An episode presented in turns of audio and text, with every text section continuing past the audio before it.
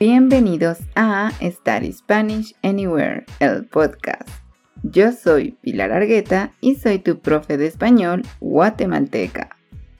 If you really want to speak Spanish more than un poquito, déjame decirte que estás en el lugar correcto, pues aquí aprenderás gramática, vocabulario, expresiones y también escucharás entrevistas e historias para que puedas hablar como nativo y entender a los nativos. ¿Estás listo para comenzar con esta aventura llamada español? Perfecto, ponte cómodo y empecemos. Hola, ¿cómo estás? Espero que estés teniendo un buen día.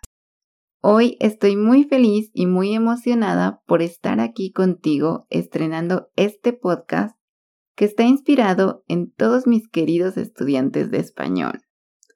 Espero que lo disfrutes tanto como yo y que juntos logremos llevar tu español al siguiente nivel.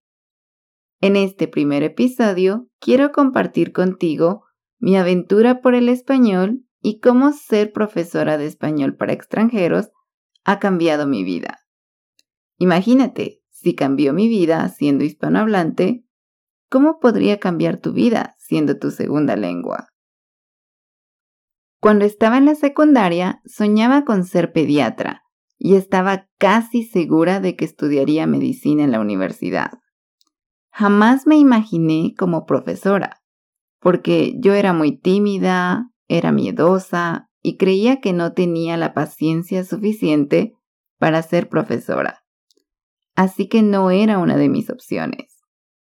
Pero la vida es muy sabia y yo creo que la mayoría del tiempo cuando queremos algo y las cosas no fluyen, no son posibles o nos dicen que no muchas veces, es porque eso que queremos o creemos querer no es para nosotros. Y la vida tiene un plan diferente. Y a mí, la vida me forzó a renunciar a ese sueño de ser pediatra y en cambio me regaló la maravillosa oportunidad de tomar un curso de español como segunda lengua para extranjeros. Y créeme, ha sido la mejor oportunidad de mi vida. Porque el ser profesora de español me ayudó a abrirme a otras experiencias, ideas, culturas, opiniones y a darme cuenta que la vida va más allá de las cosas materiales y de las cosas que la sociedad o nuestro entorno nos dice que tenemos que hacer. Me ha enseñado que lo importante realmente son esas experiencias que nos ayudan a crecer, a ser más empáticos, respetuosos a aceptarnos a nosotros mismos y aceptar a los demás tal cual son, porque todos somos un mundo y lo que es bueno para ti probablemente no lo sea para mí, pero no por eso tiene que ser malo. Yo crecí en una familia tradicional guatemalteca y mi educación fue muy estricta. Yo no podía salir con mis amigos, no podía tener amigos hombres, no podía irme de viaje, mucho menos ir de fiesta, porque mi familia, pues, siempre le ha prestado mucha atención al qué dirán, es decir, a la opinión de otras personas. Y de adolescente recuerdo que tenía muchos problemas con mi familia por eso, porque yo era muy rebelde y quería hacer cosas que para mi familia y para mi sociedad y mi cultura no eran aceptables o normales, pero que tiempo después yo entendí que en otras culturas sí eran normales para la vida de un adolescente. Y claro, mi experiencia con mi familia y la sociedad guatemalteca influyó mucho en mi personalidad, pues fue lo que me hizo tímida, miedosa e insegura. Y no fue hasta que comencé a trabajar en el Quetzal Spanish School que todo eso cambió pues descubrí que había otras formas de ver la vida y vivir la vida. Yo empecé a trabajar con extranjeros en el Quetzal, primero como secretaria y después como maestra. porque aunque ya había tomado el curso de español unos meses antes, necesitaba empezar a adaptarme a este nuevo mundo, pues tenía que aprender a hablar más despacio, a explicar mis ideas de forma más simple, tener conversaciones más profesionales y profundas, escuchar las clases de otros maestros y entender el sistema de enseñanza y sobre todo aprender a distinguir la forma en que cada estudiante aprendía, porque lo que funcionaba para un estudiante a veces no funcionaba para el otro. Y claro, hay estudiantes que son más visuales, otros que son más auditivos, y también hay estudiantes con dislexia o con déficit de atención. Afortunadamente, cuando tenía tiempo libre entre mis clases o entre la oficina, me sentaba afuera de las clases de otros profesores y tomaba notas de sus explicaciones y las preguntas de los estudiantes. Y luego, si yo tenía preguntas, los profesores me explicaban y me daban consejos o me enseñaban sus técnicas de enseñanza. Y en realidad, más que un trabajo, era como una familia, un hogar en el que todos querían ayudarse los unos a los otros, eran muy amables y muy empáticos. Durante los recesos, yo compartía con los estudiantes e intercambiábamos experiencias de vida que siempre me enseñaban algo nuevo, siempre me enseñaban a pensar diferente, a opinar diferente, a tener otra perspectiva de cada situación.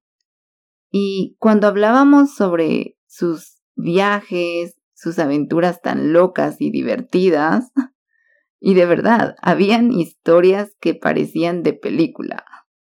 Me encantaba imaginarme en esas situaciones porque hablar con mis estudiantes era como leer muchos libros y viajar a través de ellos. Y de hecho, mi primer viaje por autobús y por avión a otro país fue gracias a dos queridos amigos y estudiantes, Andy y Peter, que me ayudaron a hacerlo y me motivaron a no tener miedo.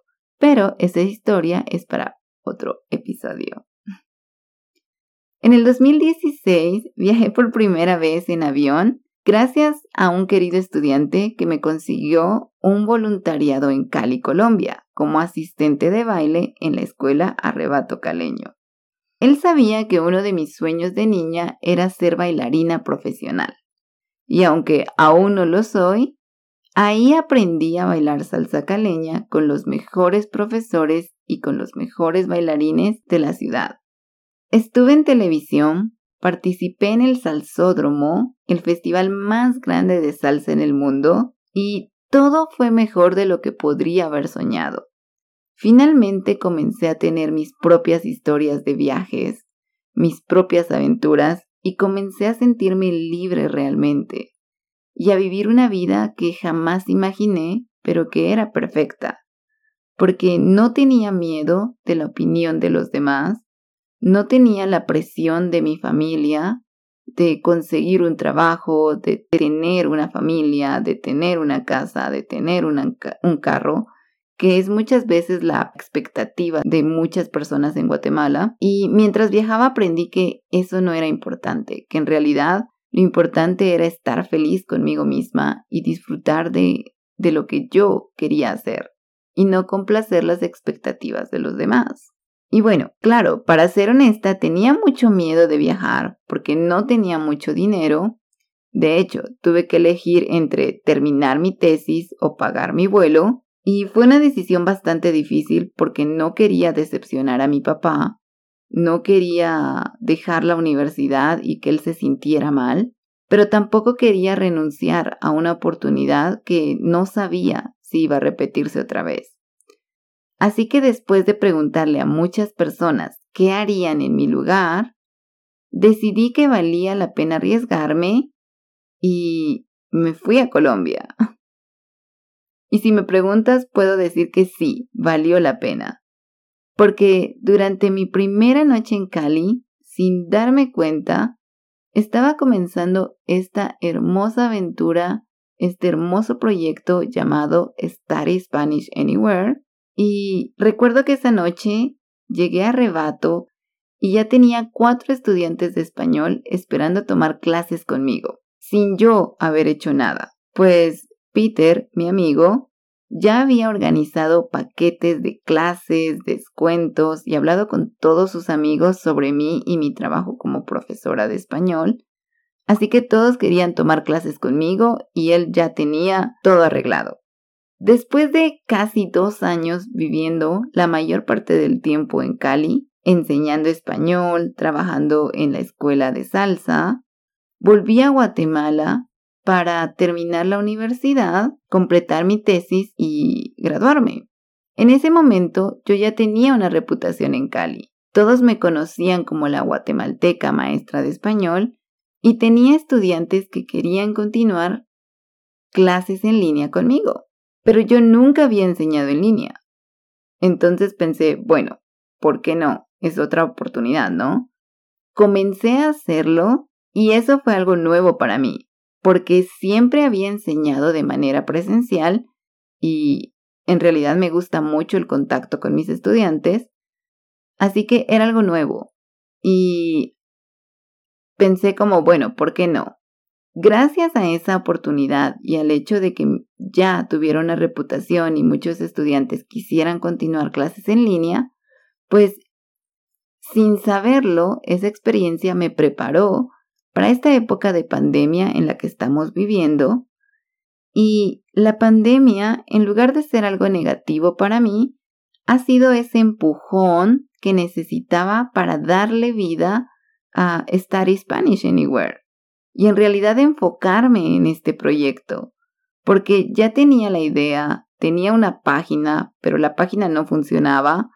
La creé con una amiga de Canadá que me ayudó y Hicimos una página, todo era muy básico, yo no sabía mucho de tecnología ni de páginas y nunca me ha gustado mucho la computadora, así que no sabía cómo utilizar todo eso y en aquel tiempo no era una prioridad para mí porque tenía que terminar la universidad, así que abandoné el proyecto y gracias a esta pandemia decidí retomarlo, comencé a trabajar en las ideas que ya tenía y Ahora es increíble porque es un proyecto que está creciendo día con día y que me ha acercado a estudiantes maravillosos, personas increíbles, que me hacen seguir soñando y viajando a través de nuestras conversaciones, sus historias, experiencias, sus fotos, videos, las bromas y las risas que compartimos en cada lección.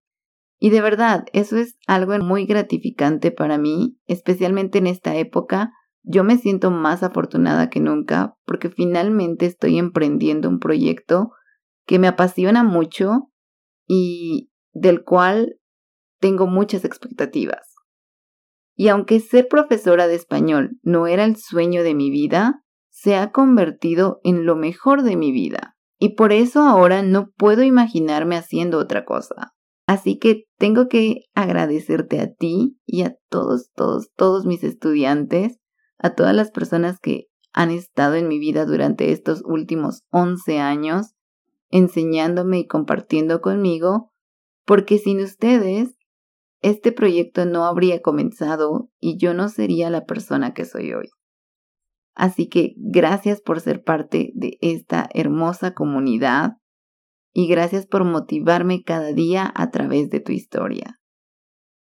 Sé que hay muchas cosas aún que necesito mejorar y muchas otras que quiero continuar creando, siempre con el objetivo de ayudarte a hablar el idioma español con fluidez y confianza, pero como cada cosa en la vida, toma un proceso y yo voy paso a paso tratando de llevarte lo mejor posible y tratando de compartir todos mis conocimientos. Así que espero que hayas disfrutado de este primer episodio.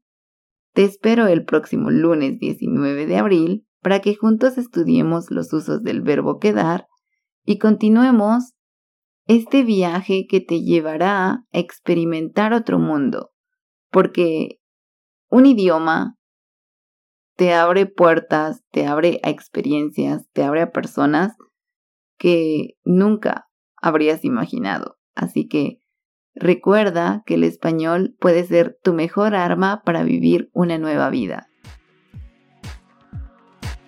Y si quieres seguir aprendiendo español, puedes encontrarme en Instagram, YouTube, Facebook y TikTok como Study Spanish Anywhere. Ahí comparto contenido que te ayudará a seguir mejorando tu español.